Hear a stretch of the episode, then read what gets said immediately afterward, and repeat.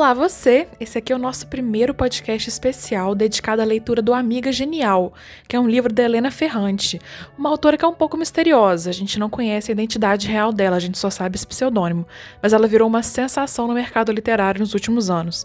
E ela vai lançar, inclusive, um próximo livro em setembro. Aqui no Brasil vai ser pela editora Intrínseca. Então a gente está fazendo um esquenta para o próximo livro dela, revisitando esse livro que consagrou-a, digamos assim, porque é o primeiro livro da tetralogia napolitana Napolitana, que é uma tetralogia muito elogiada, foi muito lida, muito falada, muito conversada, e agora, antes tarde do que nunca, chegou a nossa vez. eu já li o livro, os meninos ainda não leram, então de uma metade vai estar revisitando, uma metade não, uma parte de nós vai estar revisitando a história, a outra conhecendo a primeira vez, vários olhares diferentes, partindo de perspectivas e pessoas diferentes. Então a gente também te convida a ler o livro e acompanhar os episódios. Ou não, né? Se você já leu e só quer relembrar a história, história. Ou se você não leu, não vai ler, mas está afim de ouvir um pouco sobre essa história, saber que, né, que fuzuê é esse da Helena Ferrante. Então, te convido a acompanhar esses próximos quatro programas. A gente vai dividir a leitura em quatro partes, quatro programas, e vai comentar semanalmente uma parte dela. É bom que dá tempo para você acompanhar aí, caso você queira ler. Se esse é o primeiro episódio que te faz chegar aqui no Complexo, esse nosso podcast, eu reparei que na correria da gravação, eu e os meninos não, não nos apresentamos, né, propriamente, é, mas eu sou a Laís, você vai ouvir o Deco, o Gui e o Lissa ao longo do programa, mas não se preocupa, conhecer nossos nomes não é o principal, você vai sacar ao longo da, da conversa, né, qual é de cada um. E o que importa é o conteúdo. Ó, assim, eu vou falar assim pra dar uma disfarçada, pra você achar a gente bem chique. Mas o que importa, na verdade, também é você, como você vai se relacionar com esses episódios. Então, se você quiser entrar em contato com a gente, vá nas nossas redes sociais, por favor, até para comentar do livro, ou enfim, de coisas no geral. Nós chamamos Varanda, nossas redes sociais é sempre aqui na Varanda é, no Instagram, no Twitter, Facebook. Nós somos uma editora, uma produtora, a gente chama de Complexo de Comunicação e Cultura, aqui de Juiz de Fora. Se você visitar nossas redes, você também vai perceber que a gente está numa campanha de financiamento de um livro nosso, escrito por um dos nossos anfitriões, Ulisses, que você vai conhecer aqui no podcast. Então, às vezes, se você gosta de ficção fantástica, que é o caso desse livro que vamos publicar, dá uma olhadinha, confere lá também. Às vezes você quer presentear para alguém, doar para uma escola, enfim. E também falando em Juiz de Fora, essa nossa cidade base, a música que você você ouviu aqui no início do podcast é da banda Romo, uma banda daqui também, do último EP deles. Eu vou deixar o link aqui tudo no, na descrição do episódio. Se você já gostou, que é muito provável, confere aí. Agora partiu, vamos embora pro episódio. Então, amigos, vamos começar a falar desse livro. Vocês, o, se eu não me engano, acho que só o Gui tinha começado a ler, né? Isso, eu li logo quando o livro saiu, eu fui na Hype Helena, Helena Ferrante, uhum. aí eu uhum. comprei os livros, comprei a tetralogia, comprei outros dela também, e aí eu comecei a ler a tetralogia, mas assim, não terminei o primeiro livro, não me lembro até onde eu li, e até antes de ter relido para a gente gravar aqui, eu não lembrava de absolutamente nada da leitura. Eu lembro que a Laís me perguntou assim: ah, você lembra do que? Do que você já leu? Eu falei assim: ah, eu lembro de um túnel, tem uma coisa de um túnel. Ah. E aí, relendo agora, a cena do túnel veio com ainda mais força. Mas aí oh. depois a gente discute mais isso. Beleza. E os meninos? Os meninos leram pela primeira vez, né? Isso, é. Eu tô lendo pela primeira vez. É, eu tinha começado há um tempo atrás, e aí, com, quando a gente falou que ia gravar o minicast, eu retomei a leitura, comecei do início de novo. Eu também nunca havia lido esse livro e já digo que não é um livro que eu teria escolhido para uma leitura. Realmente, eu não veria também o Deco lendo. Não que é uma ofensa, tá, amigo? Nunca. eu digo só de estilo mesmo. Eu acabei lendo por uma indicação da Raíssa, nossa, nossa amiga que também faz a, a oficina de criação literária da Varanda. Um beijo pra Raíssa Pedrosa. Ela também já participou de um podcast nosso escutei depois, tá no feed, é sobre o Cat Person, né? Um conto. Mas a Raíssa indicou uma vez numa, numa oficina, ela indicou assim tão veementemente que eu falei, meu Deus, eu preciso ler. Aí eu lembro que eu comprei assim os quatro de uma vez. Porque o que acontece? O Amiga Genial é parte de uma que eles chamam de tetralogia napolitana. Que são uma série de quatro livros da mesma autora, da Helena Ferrante, que contam a história de duas amigas, né? A Lina e a Lenu. E aí eu vi, achei uma promoção, comprei os quatro de uma vez. Então, assim, confiei muito no palpite da Raiz, no palpite não, na indicação. Mas, assim, valeu super a pena. Eu fiquei apaixonada no, no primeiro livro, no segundo também, enfim. Eu agora tô lendo o terceiro ainda. Eu lembro que foi até numa viagem que eu comecei a ler o primeiro livro e eu tava numa viagem super legal.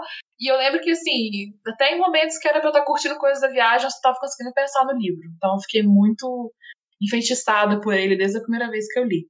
Ah, essa sensação é muito boa, né? Nossa, é boa demais. Sim. Eu ainda pensei, ai meu Deus, devia ter guardado pra ler depois da viagem, que a gente tá curtindo aqui as coisas. Eu só penso, meu Deus do céu, quando é que eu vou ter tempo para ler? Mas é um livro muito interessante. Eu ouço muito falarem que é um livro muito para, pra, entre aspas, mas assim, mulheres, né? Porque é uma amizade entre mulheres, fala sobre isso. A maioria dos, leitor, dos leitores que eu também já conversei sobre o livro são mulheres.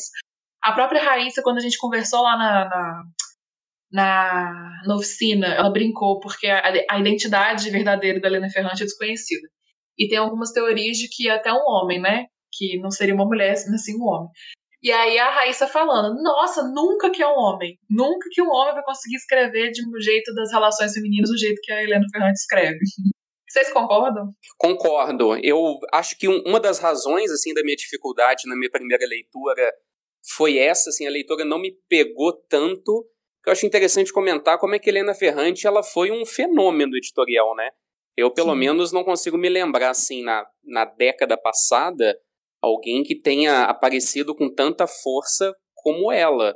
Que ela publicou o primeiro livro numa editora pequena na Itália, de repente foi no boca a boca, o mundo inteiro só falava em Helena Ferrante. E como eu falei no início, eu fui pelo hype. Eu falei assim, nossa, tá todo mundo falando na Helena Ferrante. E aí, assim, quando eu comecei a ler, é, eu gostei da escrita, mas, assim, não me pegou. E aí eu parei na metade desse primeiro livro, isso foi em 2015, e, e não levei adiante. Agora que eu li a primeira parte, é, eu gostei mais. Admito que agora eu gostei mais do que a primeira leitura que eu fiz em, em 2015. Eu tô até curioso para ver se eu vou continuar gostando nas próximas partes, que a gente leu a parte da infância, a próxima vem a adolescência. Então eu tô assim um pouco curioso para ver se eu vou continuar gostando do livro da forma como eu gostei nessa primeira parte. Mas eu queria aproveitar e jogar uma pergunta aí para o Ulisses e para o Deco, que não conheciam ainda a, a Ferrante. É, esse primeiro contato, essa parte da leitura do prólogo e da infância, gostaram ou tem reservas? eu não estou acostumado com esse tipo de literatura. Eu, o que eu falo, eu, é, eu, lembro muito daquele livro do nosso primeiro podcast, do Que Te Pertence. Eu fico o tempo todo esperando um grande acontecimento. Eu acho que esse comecinho foi muito difícil para mim, principalmente pelo fato de apresentação de muitos personagens, muito personagem. É uhum. muita família, é muita, então eu fiquei muito perdido. Eu eu senti que esse livro é uma mistura do Curtiço com Muriaé, a minha infância em Muriaé. Porque todo mundo é filho de, de um fulano, esposo do ciclano, gente se batendo e xingando. Essa parte foi interessante. Só que o que eu falei, eu, eu li, eu tive que ler as primeiras dez páginas, acho que umas três vezes. Porque eu lia, aí eu não achava o livro interessante, aí eu deixava de lado. Aí quando eu voltava a ler, eu já não lembrava de mais nada. Aí eu voltava e lia de novo. E eu terminei a leitura dessas, desses primeiros 18 capítulos ontem. E o livro melhorou muito. Muito. É, mas ainda não sei se eu estou animado a terminar o livro. Eu acho que ainda nada aconteceu que fale, nossa, eu preciso saber o que vai acontecer com essas pessoas, sabe? É muita coisa acontecendo, eu acho. É, mas eu acho que nesse começo, Laís, não, não, não tá acontecendo muita coisa. E eu acho que ainda não tem uma, um, vamos chamar um plot assim, que, que, te, que te fala, nossa, vou continuar. Mas o que o Guilherme e você falaram são livros muito bem escritos. Você vê que é uma, uma, narrativa gostosa de você vai lendo, você vai entendendo. Às vezes tem um capítulo um pouco mais curto que conta só uma história e finaliza aquilo lá. Então eu acho que é um livro que está funcionando a leitura por isso. é um livro de acontecimentos, né? Sim, verdade. E Ulisses, o? É, primeiro, é, fala, respondendo a pergunta da Laís, né, e o comentário da Raíssa lá na nossa oficina, eu super discordo disso, que não poderia ser um homem que escreveria isso. Eu acho que é, eu acho que sempre pode, o artista sempre pode simular, né, as coisas, enfim. E eu acho muito mais provável que seja uma mulher que escreveu isso, assim, por vários motivos. Mas eu, eu nunca acho que as coisas estão presas às questões de gêneros, até porque durante muito tempo na história da humanidade as mulheres escreveram escondidas coisas dos homens e os homens escondidos coisas das mulheres, né? Isso a gente só descobriu depois. Então, verdade. Mas eu acho que uma coisa para a gente pensar mesmo. Eu acho legal que tenhamos eu, o Guilherme e o Deco aqui discutindo esse livro, que ficou caracterizado como, como muito tipo de literatura, como literatura para mulheres, porque tem uma coisa assim do universo feminino é, que é muito legal, sabe? Assim, ela fala de um universo feminino é, que se você for um menino que conviveu com meninas também na infância, você consegue reconhecer esse lugar, né? Talvez não de dentro, como as, a relação que as meninas têm umas com as outras, mas a gente sabe ouvir, né? A gente ouve os relatos das histórias das mulheres com as suas amigas. E isso me faz pensar também é, por que, que assim, as mulheres têm tanta facilidade para ler coisas do universo masculino e os homens às vezes têm tanta dificuldade para ler coisas do universo feminino. É, uhum. Né, tipo assim, é muito raro tipo assim, você ver um monte de homens comentando de um livro com personagens mulheres, e, mas não é, o contrário não é verdade. As mulheres veem um filme, tipo, você vai no cinema ver esses filmes, tipo assim, que é só é, é problema corriqueiro masculino, tipo, sei lá, o irlandês, era uma vez em Hollywood, a gente tem falado sobre isso. E isso, por que, que as mulheres conseguem é, adentrar esse universo e os homens têm tanta dificuldade para ouvir as coisas do universo feminino? Então, eu confesso que a primeira vez que eu comecei a ler o livro, eu falei, ai gente, essas coisas de menina, né, história, e aí eu me peguei nesse pensamento, e isso foi talvez a força motriz para eu continuar lendo o livro, para falar assim, deixa eu ver o que, que tem aqui nesse universo, que às vezes está distante de mim, e por que, que a gente não se sente compelido, assim, culturalmente, a, a entrar nesse universo. Eu confesso que até agora eu estou amando o livro nessa outra leitura, eu acho que assim, ele tem muitos acontecimentos, principalmente para Lenu, né, que é a, a, a narradora, porque uhum. a cada pedacinho daquele capítulozinho, né, a gente leu 18, acontece uma coisa com ela psiquicamente, né, assim, é, ela muda o olhar sobre alguma coisa. Então, eu, eu tô amando essa protagonista, assim, eu tô encantado também com a Lila, né, que é a amiga genial, mas eu tô bem encantado com a narradora também, assim, sabe?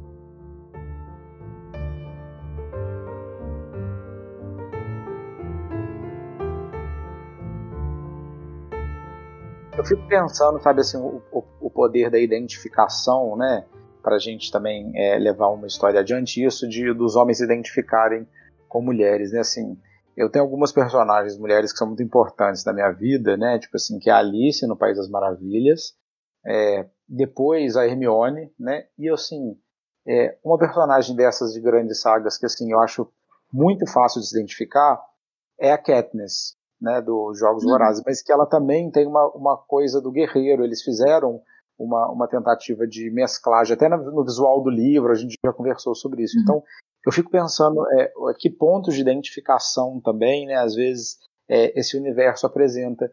E eu acho que, é, assim, pelo menos a maioria dos homens conviveu com mulheres, assim. E eu acho que tem mesmo alguma coisa, não estou falando que homem é isso, mulher é aquilo, tá, gente? Eu estou falando que culturalmente a gente tem culturas que separam os homens e as mulheres em nichos e tudo, e de que, é, eu não sei se também tem a ver com a minha orientação sexual, eu sempre fui muito curioso sobre o universo feminino. Então eu estou gostando de ler esse livro, porque tem algumas coisas que quando eu vejo essas meninas, o que eu olho assim são as meninas da minha infância, sabe? É quem era a Valente, quem era a a, sei lá, a, a, mais tímida, inteligente da escola, e eu consigo ver um pouco esse cenário na minha vida, sabe, que ela constrói. Então estou achando muito interessante. É muito impressionante como são cenários universais, né? Quando elas escrevem as, na escola lá, quando eles têm aqueles campeonatos, né, digamos assim, entre salas, de responder pergunta, tem o mais CDF, tem o zoeiro, tem não sei o quê. A gente consegue se transportar direitinho.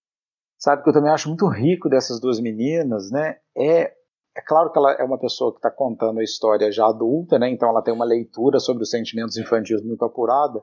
Mas eu acho que também ao longo da vida é, a gente aprende os meninos a não identificar esses sentimentos, porque identificar esses sentimentos na gente, inveja, ciúme, admiração, desejo, com os outros meninos, isso tudo é um embaraço, né?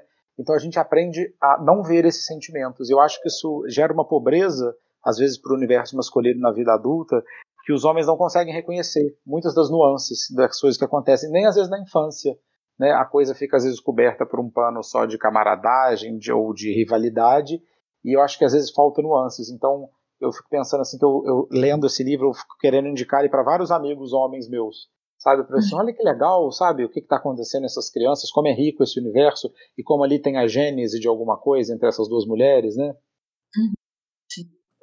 Mas voltando sobre o, a leitura dessas duas partes, o prólogo e a, e a infância, uhum. é, eu não sei se vocês concordam, acho que talvez o Deco não, porque ele já falou que emperrou nas dez primeiras páginas.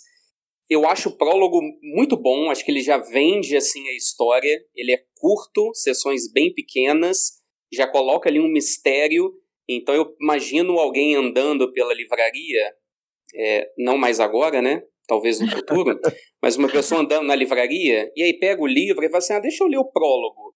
Eu acho que o, o, prólogo vende bem assim a história. Acho que alguém assim que não conhece pode ficar com vontade de continuar a leitura pelo prólogo e levar adiante. É, e aí o prólogo gostei bastante, acho que ele vende bem a história. E a parte da infância, é, uma outra dificuldade que já é minha, que em geral eu sinto, é que eu não gosto muito de histórias que envolvem crianças.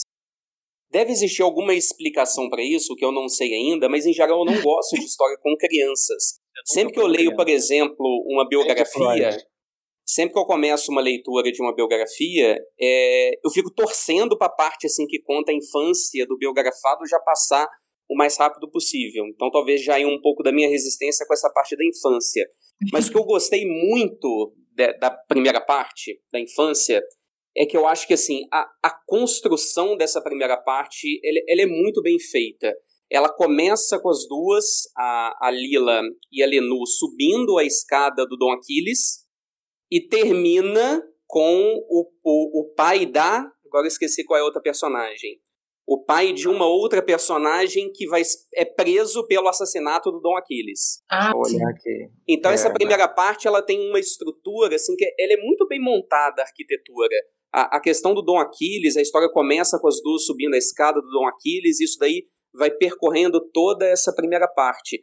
E aí, nessa primeira parte, eu acho que além de apresentar os personagens, que são muitos, como o Deco colocou, eu acho que quando você começa um livro e já tem logo na entrada, assim, lista dos personagens, você já assusta, né? E esse livro tem, ele já começa com uma lista de personagens. Aí a gente já fica um pouco ressabiado de ficar perdido com todos esses nomes. Mas eu acho que, além de apresentar os personagens, eu acho que essa primeira parte, ela começa a colocar ali o, o relacionamento das duas, da narradora, da Lenu e da Lila, e uma relação assim que, é, que ele, é muito ambivalente, né? Começa num, num primeiro momento num sentimento de, de, de, amizade profundo, mas que começa a aparecer alguns ressentimentos, que assim, é, é natural de uma infância, só que é aquele prólogo coloca uma relação muito conturbada entre as duas, então você já fica fazendo a leitura assim, pô, alguma coisa não vai dar certo, eu acho que essa amizade aí acontece alguma coisa no meio do caminho que vai estremecer. E eu acho que essa ambivalência, ela é perfeitamente colocada na cena do túnel. Quando as duas elas saem do bairro e aí elas vão, se eu não me engano, para a praia. E aí no que elas estão andando, no que elas saem do túnel, que é o momento onde a, a, a, a Lenu nunca tinha ido tão adiante do bairro dela, né? Não conhecia nada além do bairro. Me lembrou aquela cena na Sociedade do Anel, dos seus anéis quando o Sam ele para, para e fala com Frodo: Eu nunca fui adiante daqui. Se eu der mais um passo, é, eu vou estar tá indo aqui num lugar ainda que eu não desbravei. E ali aquela cena do túnel, eu acho que mostra essa ambivalência muito bem, porque quando eu estava lendo, eu estava pensando o seguinte: nossa, a Lila é muito sacana. A Lila está fazendo isso exatamente para Lenu se ferrar e ela não conseguir ir bem na prova ou passar ali naquela prova de admissão que ela ia fazer. Mas aí no meio do caminho ela fala assim: não, vamos voltar, não vai dar tempo, tá chovendo, vamos voltar, vamos rápido, as pessoas vão descobrir o que você fez, você vai ser castigada. E eu fiquei assim, pô, peraí, eu comecei lendo achando que ela estava querendo prejudicar a Lenu, mas aí depois eu já achei que ela estava querendo ajudar. E aí no final eu já fico pensando o seguinte: não era as duas coisas? Eu não queria prejudicar e ajudar também a amiga. Então eu achei assim, essa ambivalência da relação entre as duas, eu achei muito bacana. E é no momento assim o que mais me motiva para continuar a leitura e ver o que, que vai dar de errado na amizade das duas, que eu estou presumindo que alguma coisa de errada vai mas então, ô Guilherme, você não acha que, tá, você falou, o prólogo realmente, ah, desapareceu, sempre foi o plano desaparecer, sem deixar nenhum tipo de pistas, não sei o que lá. Mas aí quando o livro começa a gente vai para a infância, e são 18 capítulos de infância, não estou dizendo que a infância não seja importante para vida da pessoa. E nem que tenha acontecimentos, tipo assim, interessantes de ler. Não, eu, eu, repito, não é um livro ruim, longe disso. É, mas eu me senti um pouco no, no How I Met Your Mother, quando você vê, você tá na temporada 6, faltam mais três temporadas para você chegar no motivo de você ter começado a, a ler ou a ver o seriado. Então, assim, eu sei que eu tenho que ler quatro livros para eu entender esse primeiro mistério. Isso me, me deu uma, um, uma água fria quando, quando começa. Eu, eu quero até, se algum leitor né, também estiver pensando, porque acho que daqui eu sou a única que já terminou o primeiro livro, já leu outros, enfim. Porque, por exemplo, se eu lesse só o Amiga Genial, já seria uma história foda. Digamos que eu poderia parar ali se eu quisesse. Mas esse livro, essa história, acho que ela dá, dá, meio que essa coceirinha na gente. Meu Deus, onde é que vai dar isso? Que é interessante, assim, igual o Gui mencionou, né? Que ele tá sendo motivado até pela relação das duas. Mas eu também, por um lado, também entendo o Deco. Eu, mas é, depois, assim, agora que essa experiência para mim está lendo novamente, eu entendo como tem muita muita sombra ali de coisas da infância, de coisas que depois vão ficar gigantescas e de como essa, esse início da relação delas é muito interessante. É uma relação assim, uma simbiose estranha, parece que são quase parasitas, né? Porque tem um ponto, parece, por exemplo, que a Lenu é, ela admira a Lila, mas ao mesmo tempo ela quer sugar um pouco do que a Lila é. A Lila, a gente também tem essa ambivalência dela, parece que ao mesmo tempo quer ferrar a Lenu, porque ela considera a Lenu né, mais privilegiada. E, uhum. e, por outro lado, ela também gosta da Nelu, então, ou também a gente não sabe, né, a gente não tá lendo pela cabeça da Lina quais são as intenções dela, mas a gente sempre fica nessa limbo, que eu acho que é uma limbo da Lenu, de qual é, o que, qual é a da Lila, né? O que, que ela quer fazer, o que, que ela sente em relação a mim, o que, que sou eu para ela. Uhum. E aí, eu acho que os livros, os capítulos, são várias partes desses momentos que a Lenu sempre realiza alguma coisa, e também voltando uma coisa que o Hugo falou, que algo nela muda e algo nela sempre é influenciado ou pautado pela Lila. Então eu acho muito interessante a gente ver esse inicinho. Eu entendo o Deco de verdade.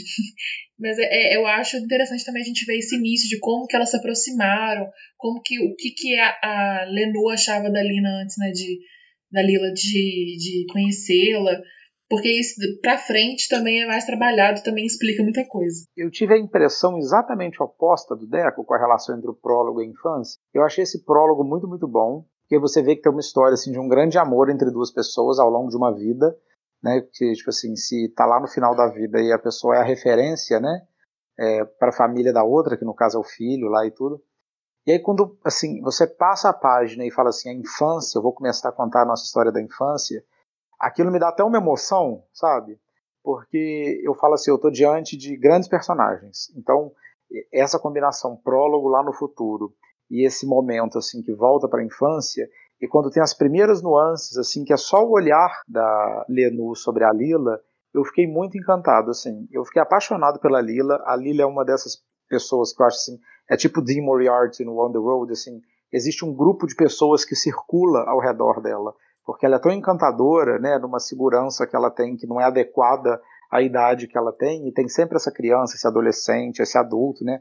A gente está aí, as pessoas seguem essas pessoas, né, cegamente, porque elas têm um encantamento. Então, eu eu amo o título desse livro, é porque eu já acho a Lila genial, é, e eu já acho a Lenu um pouco genial também, sabe? Eu fico pensando que a Lila, em alguma instância, é, já sacou que ali na infância que tem alguém ali do, do lado dela para a vida toda, porque a, a, a, a Lenu é muito ponta firme, sabe? Você vê que ela é uma pessoa que dribla milhões de situações para ficar perto da amiga. Então, eu acho que as duas já têm uma sensibilidade ali na infância de que elas vão ficar juntas ao longo da vida. Eu vou ter que fazer mais um elogio, porque senão as pessoas vão achar que eu realmente odiei o livro mais que Não, amigo, mas tudo bem, pode não gostar. Não, mas, mas assim, eu, o, as duas meninas eu achei muito legal delas é essa imperfeição. Que o Guilherme ou a Laís, eu não vou recordar quem estava falando. Que uma, uma amizade começa com não sei lá o que, com bonito. Eu achei uma amizade que começou muito estranha. Tipo assim, você vê que são duas pessoas bem imperfeitas, que rola um ciúme, rola uma, uma inveja, rola. Como é que é o nome da, da principal, gente? Eu sempre esqueço o nome das dela. Lenu. A Lenu. A Lenu. A Lenu dá umas cutucadas para dar uma, pra dar uma leve humilhada na Lila, sabe? Eu acho isso importante para mostrar que são pessoas reais. É... E crianças, né? Que criança é, é um bicho cruel também. exatamente. E isso que o Ulisses falou, você escrever uma coisa, escrever algo adulto, falando sobre criança, ela conseguiu quebrar alguns sentimentos e assim, explicar pra gente que eu falo, caraca, realmente, eu era uma criança que era levemente maldosa com uma, em uma atitude ou outra, mas é isso, era para um, uma coisa maior, para cutucar uma amiga, para ver se a minha amiga me dá o presente dela, para saber se ela gosta mais de mim do que gosta do Enzo. E assim, isso tem que falar. É, eu não sou uma pessoa nostálgica, né? Quem acompanha sabe. Mas é o que eu falei. É, a, é bastante a minha infância num bairro pequeno em Muriaé, misturado com cortiço, porque você vê esse tipo de personagem existe. Tem uma nuance que eu acho tão legal assim de linguagem, é, e isso acontece com muitos autores escrevendo sobre a infância, que quando eles estão escrevendo sobre a infância, eles, eles argumentam com argumentos infantis. Então tem hora que a narradora está falando, ah, e ela já, já, sabe que ela é uma mulher contando essa história. Ela fala assim, ah, e porque ela era desse jeito, ela fez isso com a professora, tipo assim, nhê, nhê, nhê, tipo, o argumento dela é tipo assim, olha o que, que ela fez, que feio. E eu acho isso muito legal, porque quando a gente fala dos assuntos da infância, a gente fica indignado e, e revive uns sentimentos assim na gente, que a gente fala, gente, por que, que era tão difícil para mim essa situação quando criança?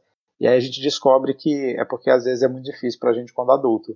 Né? Então eu acho que falar da infância tem sempre essa coisa, né? A gente consegue ver, né? Por exemplo, assim, eu fico vendo assim, é, os adultos fazem pirraça, né?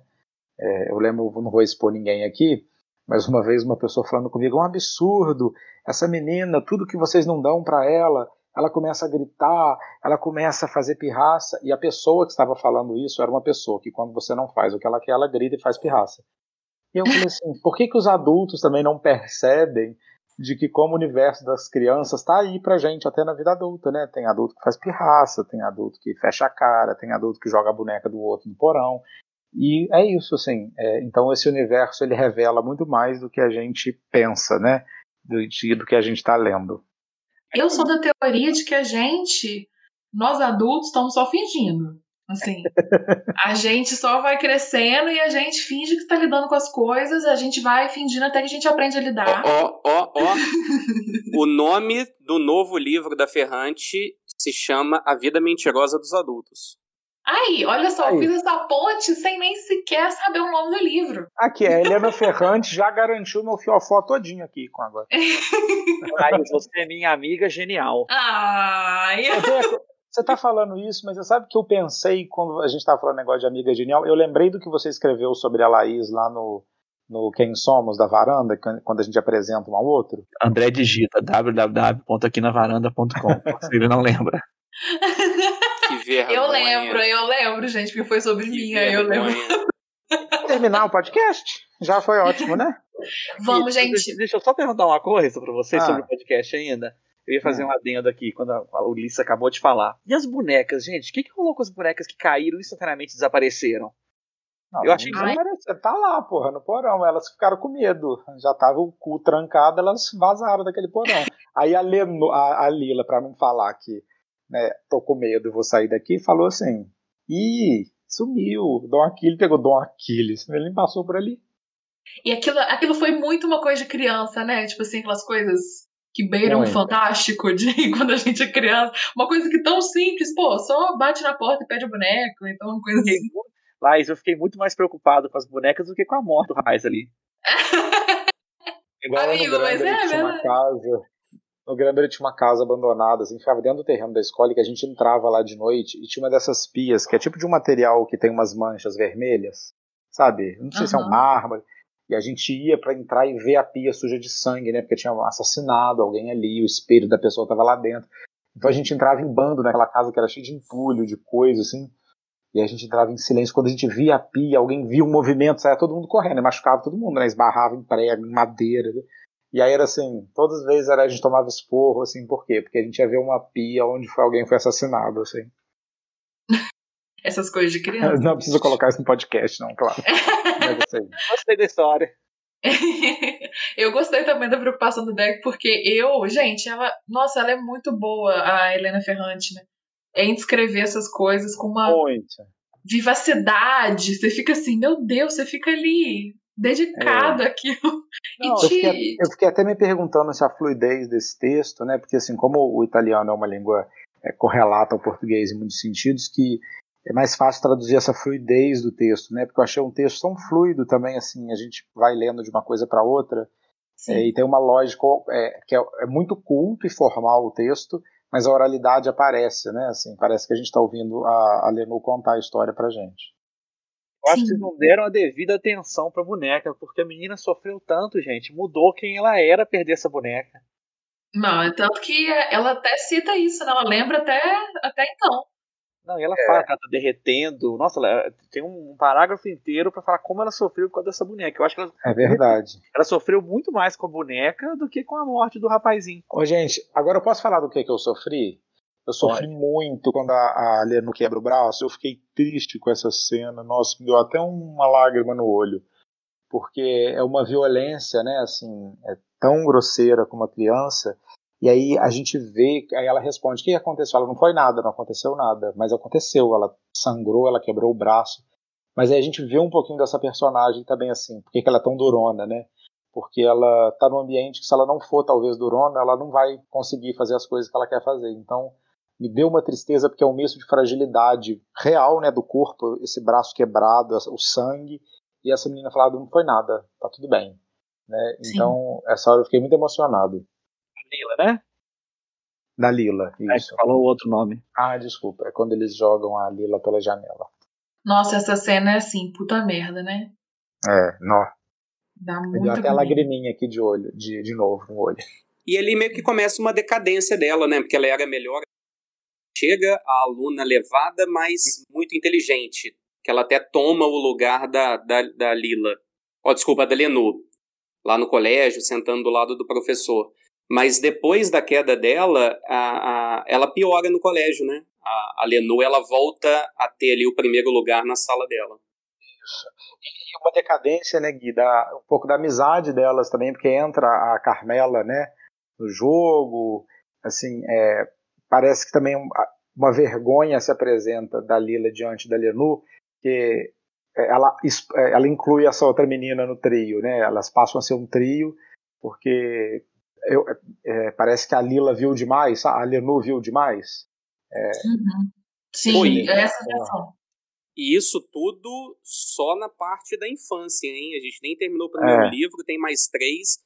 Nessa toada, o nosso podcast fica maior que o irlandês.